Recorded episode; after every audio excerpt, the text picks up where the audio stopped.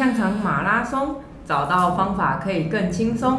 欢迎来到 Reset 马拉松我是花后。我是皮卡丘老师，今天再次邀请到《勇闯极地超马》的作者周林信信哥来跟我们聊，因为他上次讲了跑六大马，六大马，还有到世界各地跑马拉松的跑旅的故事。对，跑旅的故事。结果这一次他跑进了极地超马，真是太不可思议了嘛！欢迎信哥，欢迎。哎，沃哥好，皮卡丘老师好。信哥啊，信哥。对。为什么要这么折磨？什么什么样的原因或契机让你决定你要去跑超马？哦，这不是折磨吧？这个是体验，哎，犒赏自己，犒赏自己啊！对呀，因为我跑完波士顿马拉松嘛，就把世界六大马跑完了。嗯，那它是属于城市马拉松。是。当我把这六大马跑完，就想说，啊，那最棒的城市马拉松我都体验完了，而且。我除了这六大马，我还跑过很多其他的城市马拉松，啊，很特别的我都跑了，所以我就觉得那是不是应该告一个段落？嗯，啊，因为再跑其他的话呢，加分也不会加太多了。嗯，那么我应该再去体验不一样的世界。嗯嗯，这个时候心中呢有一个梦，有一个种子。它就发芽，就一直升升上来。它其实在我心中已经蛮长一段时间了。嗯，啊，因为我们在年轻的时候呢，都是一个作家三毛的忠实读者。嗯，啊，我们很喜欢他的小说啊，他的书啊，《撒哈拉的故事》。所以一直梦想有一天能够去撒哈拉。那我在世界跑旅这么多个国家之后呢，我就想说，那我可不可以去撒哈拉跑步呢？嗯，跑马拉松啊，就上网搜索。那搜索了之后呢？反而搜索到另外一个系列赛事，啊，就是极地超马四大极地超马的赛事，它是由同一家公司办的，分别在几个不同的地方，有三场的沙漠赛，有一场呢是在南极洲。是，哇，看了之后让我。又是开始热血沸腾啊！正常人来说应该说哦很害怕，先不要，就你开始脚痒痒，想要去，想去一样，但是我也很害怕，我也是正常人啊。看到那么那些地方，然后又要背着很重的装备，对啊，呃，七天的食物啊，还有身上的随身用品，全部要自己背。哦，包括睡衣、睡袋、卫生纸、牙刷、牙膏等等，哦，通通要背在自己身上。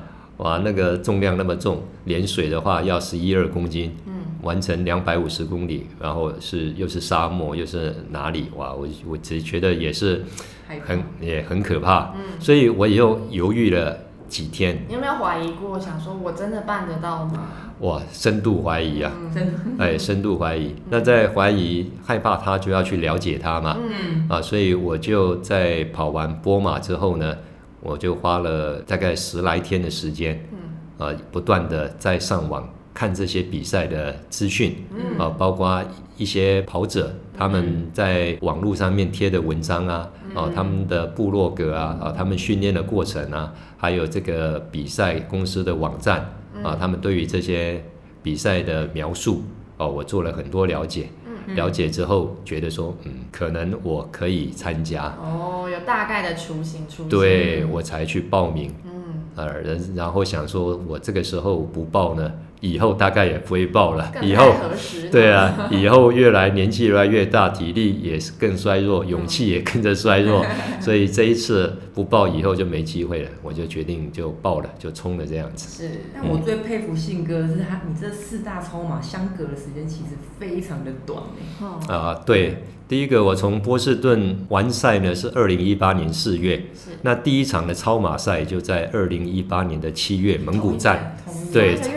对，才隔三个月就要开始。嗯，然后另外再来，我又想说，他这两种的训练方式不太一样。嗯，那我要不就一鼓作气，啊，我把市场呢也全部跑完，把它比完，如果可能的话啦。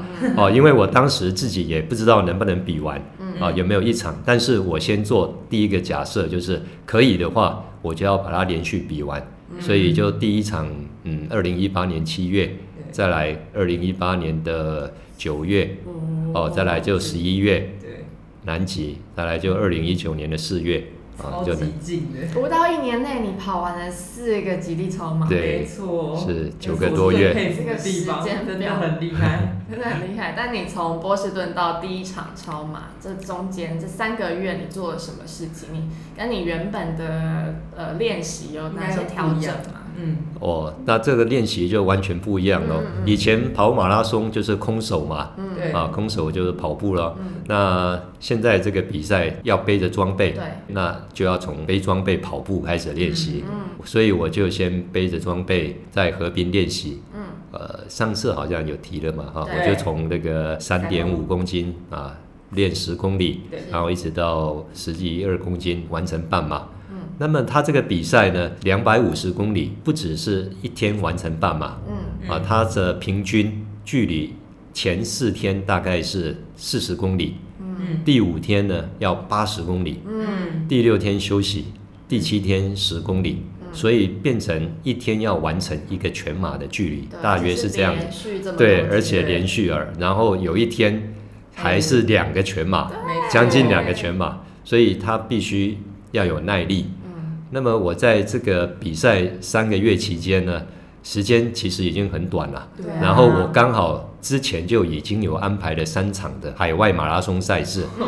那我就只好一边出国跑马，一边当训练，嗯。哦，以赛代训。是是。那我也根据这个超马的规则嘛，哈、嗯。所以我就想说，那第一场马拉松我就先背装备啊，十一公斤跑完全马。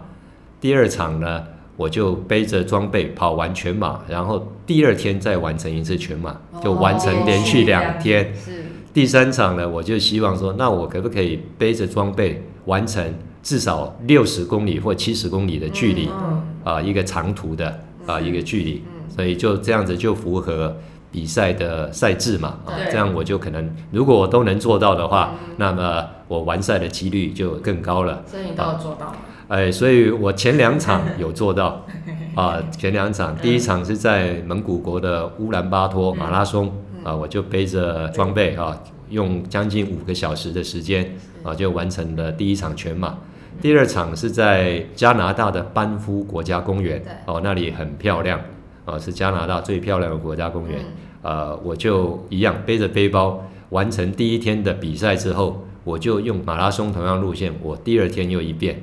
嗯。啊，第一天用了不到五个小时，四小时五十七分，第二天就很累了，花了六个多小时，嗯啊才完成。对，很辛苦，很辛苦，嗯哇，全身酸痛，对啊，哎疲劳感一定对。加成上去了。对，很累很累，但是觉得说，哎，那我好像就做得到吗？哎，我又进步了一点了。但是第三场呢是在澳洲黄金海岸嗯。马拉松比赛前，我就先跑了五 K，嗯。然后完成马拉松之后，准备继续说再增加个二十几公里的距离，但是我已经跑不动了，嗯。可能前面就冲太快了，哦，呃我就觉得对我就觉得我没办法再完成，我就放弃了。嗯，啊，也就这样，我想也不要太勉强真啊，训练对训练不需要太勉强，这个真的很重要 哎。不要受伤。对啊，因为一旦受伤，你休息，那你前面训练的东西就有可能被打断了。嗯，对对对，所以就这样，我大概在我的第一站比赛前，就是呃三个月练了一千公里左右的距离，超厉害。没有跟一般的超马选手比起来，其实量不大嗯，嗯啊，但是对我来讲已经是我的最大能力了。是是，那就好奇问一下说，因为其实，在你赛前并没有真的体验过像场赛一天这样七八十公里，那你当你面对场赛的时候，那一天你会不会觉得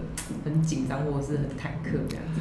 我想呢，不止我紧张，所有没有去过的人都会紧张。对，嗯。那么我比较没有那么害怕，嗯。忐忑有一点，嗯。你说没有是不可能，嗯。呃，忐忑有那么一点，但是因为它的赛制是这样，它有关门时间。对，啊，它的关门时间不止一天，它每一个水站大概每十公里有一个水站，嗯哦，每一个水站呢也都会有设定关门时间。嗯关门时间的设定呢是以选手一小时前进大概四公里来算的，所以假设今天有四十公里。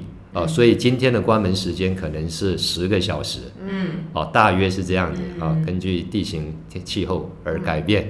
是，那么所以呃常赛的话呢，它的关门时间会达到二十几小时一整天，一整，哎，所以第二天才会要休息嘛啊。嗯，那我出发前蛮紧张的，因为我从来也没有跑过那么长距离，对而且要带好多东西啊。对，而且还要背那么多东西，对。啊，所以跟大家一样会紧张。可是因为有很多人他其实是用走路的，嗯，呃，我就想说，我当时会敢报名，就是因为网站上面有说明了，他说百分之二十的选手呢，大概全程会用跑的，嗯，那百分之二十的人，哦、他是全程用走的，哦、那其他百分之六十跑跑走走哦。嗯，那么我想，哎，那我不会全部用走了，我还会小跑一下，对，所以我应该会赢百分之二十的人，至少赢百分之二十人，所以就走走，怎样都要到终点。对因为长赛通常是在第三天，前面你已经累积了两天的疲劳状况，然后要面对第三天的长赛。其实我那时候在看书的时候，我一直觉得说，哇，今天要是我去的话，到第三天我应该要要崩溃。真的，对啊，那个心境上来讲是怎么去调试，然后让自己 push 就是完成它，而而且且那些地形、地形啊气候极端。对啊，呃，马场上面有一句话，就是说一个人跑比较快，嗯，呃，一群人跑比较远是，嗯啊、所以呢，在现场上，因为有很多其他选手，嗯，所以互相鼓励。嗯呃，在那几天呢，我们也都通通变成战友了。嗯啊，因为在一般的马拉松不一样，你去那边起跑线起跑，跑完了就走了，对你很少会认识陌生人嗯啊。但是在那一边呢，我们那些选手七天通通住在一起，对，一起出发，一起回来，一起吃饭、睡觉、嗯聊天，所以大家都变成好朋友，还睡在一起啊，嗯同一个帐篷的人会睡在一起，所以大家会彼此互相鼓励。嗯，那么每天回来一定很多伤痛的，有的人脚会起水泡啊，有的人腰酸背痛啊，有的人肩膀啊会摩擦，背部会破皮，所以伤痛其实都蛮多的。所以一天比一天累，可是距离一天却比一天远。压力山大。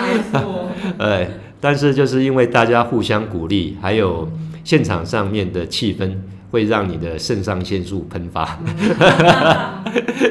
所以会克服恐惧嗯。啊、会克服恐惧，也会给自己带来勇气。嗯，而且我觉得在过程当中，因为你书里面有写，你见到了很多来自世界各地，然后各式各样不同的人。对，特别第一场的时候，我觉得是超级震撼，嗯因为我要去比赛之前就很害怕、紧张嘛，嗯啊，大概花了十来天时间收集资料，嗯收集资料之后，然后又给自己做了很多很多的训练，是啊，以赛代训啊这些的训练了一千公里，背着十二公斤的背包。嗯可是我到了那边吓一跳啊，这到底是什么地方？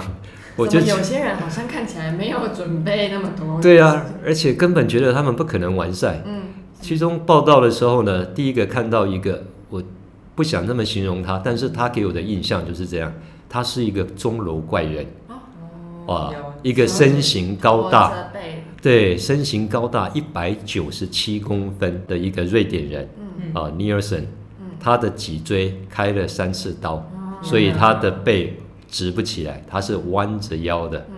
包括他的膝盖也不太好，他也是弯着膝盖，嗯。所以有一个一百九十七公分的巨人，弯着腰跟弯着膝盖，嗯。然后转弯的时候只能全身一起转动的人，嗯，要背着背包去跑两百五十公里，跟我一起挑战，对，我觉得太不可思议了。是，后来又看到一个七十三岁的日本阿公，嗯。还有七十五岁的韩国阿公，嗯，想想看，你们的阿公七十几岁，你忍心叫他去做这种事吗？我真的想要叫他快点回家。对啊，对，还有看到一个妈妈带着哦，一个妈妈。二，十岁的儿子，对不对？自闭的小孩，对，有一个自闭的小孩，嗯对，那个我觉得也很吃惊，嗯。就是想不到单亲妈妈嗯，可以带着自闭症的小孩来完成这样的赛事，是，实在让我很感动啊。嗯呃，然后要出发的时候，有一个对你们来讲算阿姨的啊，六十四岁的一个白白嫩嫩的女士坐在我旁边，我就很奇怪，我还说：“哎，你是选手吗？” 我想说她是工作人员还是什么啊？我说：“你是选手吗？”她很开心的回答：“是啊，我是啊。”哦，我嗯她是在新加坡当护理长的。哇，呃，然后我说那你怎么会来参加比赛呢？嗯，你有跑步吗？嗯。他说我没有跑步，我只骑脚踏车。天哪，那怎么会来呢？嗯，他他说他的同事邀请他，他就来了，哇，因为他想说他现在六十四岁。嗯。哦，一个六十四岁白白嫩嫩、满头白发的阿妈，没有跑步，然后来这一边，他说我想在六十五岁之前做一件疯狂的事，真的够疯狂。的，我就呆住了。我觉得这个地方都是疯狂的人。对，啊，那个钟楼怪人，那两个阿公，这个阿妈，然后到了现场，也还有一个疯狂的人，就是我的室友，我同一个营帐嗯，的一个日本人，他的枕头旁边放了一颗足球，啊对，哎呦，我就想说，哎，怎么会有足球？他说是我的，嗯哦，那你带足球来干嘛？他说我全程要踢足球，我操，天哪！好难想象。的，是啊，对你啊，来说，想要完赛就是一件很让你很紧张。对我本来很害怕的事情，在他们面前好像很稀松平常。嗯这些人，我跟他们比起来，我是多么强壮年轻的一个人，嗯而他们居然凭着自己的勇气，还有就想做这一件事情，嗯梦想，嗯然后他们都来了。嗯，我觉得我我的勇气跟他们比起来是实在是微不足道。就觉得好像是一群很有力量的人，把很多的不可能都化为可能，在是这个地方。对，嗯所以当我完赛以后，我觉得自己很棒，嗯然后嗯我觉得。我觉得，我觉得他们更棒。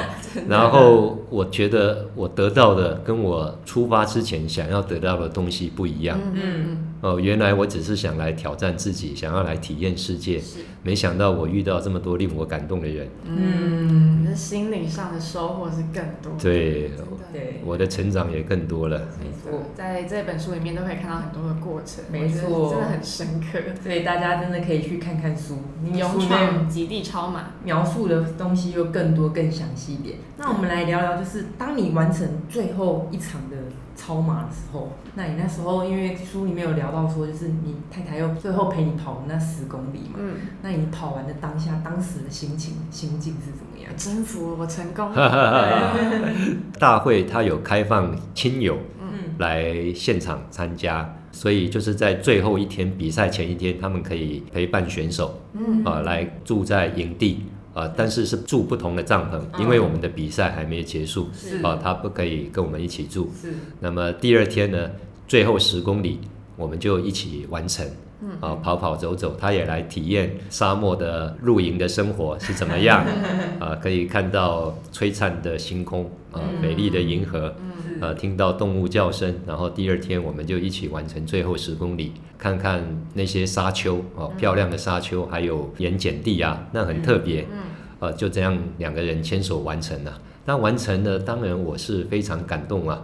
想不到一年前我很害怕的一件事情，嗯就这样子凭着我的一股勇气，然后我就一下子花了九个多月时间，我就把它完成了。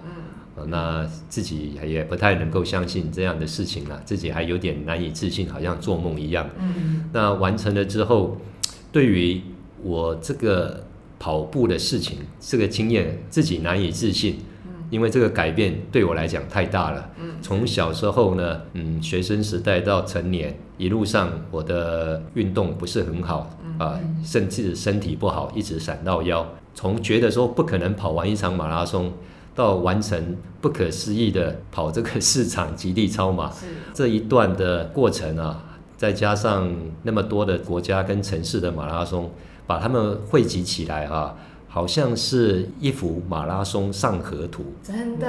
哦，我觉得它是一幅马拉松上河图。那中间这个地图上呢，充满了特别的故事，哦，好像一场奇幻漂流一样。我就觉得哇，这个人生有这么大的不一样，所以才会有这一本书的诞生呐、我就想说，把自己特别的经验来跟大家分享，嗯。然后看到这些人刚才说的那些疯狂的人，嗯。就觉得说，哎呀，这个困难呢，其实不在于这件事情，嗯。啊，所谓的困难是在于自己，啊，自己看怎么去面对他们。那面对这些困难呢，嗯，我觉得年龄也不是问题啊，啊，生理障碍也可以克服。嗯是。啊，只要你有心的话呢，都可以去完成。呃，让自己也可以成为自己生命中的英雄。我要哭了，好感人，我天哪！信哥，你的这个跑步上河图完成了，哎，很很多了，对对对还有想要继续扩展它哦，继。续呀、你有觉得你会跑步到几岁吗？或是你未来在跑步上面有什么新的目标吗？毕竟你诶四大基地场很多征马拉松服它，对啊，感觉好像都完成了。你未来还有没有什么哦想象呢？哇，世界很美好啦，可以探索的地方还有很多啦。以各种方式，也不一定说跑马拉松。那么，像我只是借着说跑步这件事情来跟大家分享，其实大家也可以去做别的事情。嗯，呃，我先举我的例子好了。好，啊，因为这两天书出来，我有朋友跟我反映，嗯哇，这个是激励了他。其中有一个朋友他没有跑步，他说我看完你的书，我就马上去订了四大网球公开赛的票，哇，因为他很喜欢网球，嗯，所以他一直梦想说要去现场看。比赛，嗯对对，四大公开赛比赛，看完之后他马上就去订票了。嗯。啊，这个就是一种方式。那对我来讲，呃，我可能还是喜欢体验这个世界。呃，那这几年呢，嗯，也开始爬山，所以我想说把跑马拉松跟爬山这件事呢做结合，嗯不一定是下一个目标了，就是在我的名单里面，我列入了，比如说喜马拉雅山马拉松哇，啊，从基地营往下跑，然后非洲啦，吉利马扎罗的马拉松，嗯。